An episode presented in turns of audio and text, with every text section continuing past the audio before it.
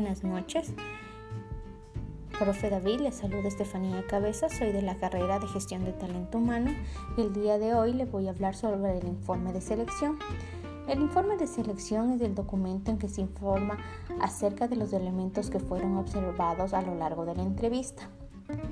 Se valoran aspectos importantes a nivel, a nivel conductual y competencial con el objetivo de encontrar el mejor candidato para el puesto también es útil ya que permite transmitir de la manera objetiva la información más interesante sobre la entrevista.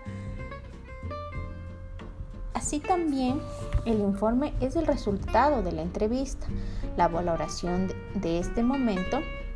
Es importante saber e informar que el informe de selección es confidencial, por lo que solo podrá acceder a él la persona que realiza la selección y la persona responsable de decisión final para la contratación, contratación o no del candidato.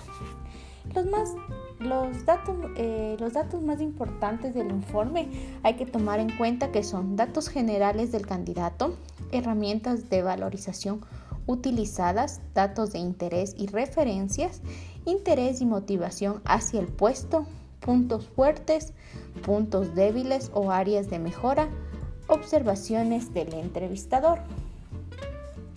También tenemos eh, lo que es el puesto de trabajo.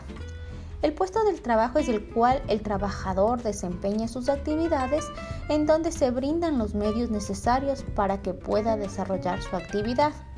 En cuanto a los elementos que componen los puestos de trabajo, podemos mencionar que es el medio de trabajo, el objetivo de trabajo, el objeto del trabajo, las organizaciones y el servicio al puesto de trabajo y el servicio al puesto del trabajo. Muchas gracias, eso es todo de mi presentación. Buenas noches.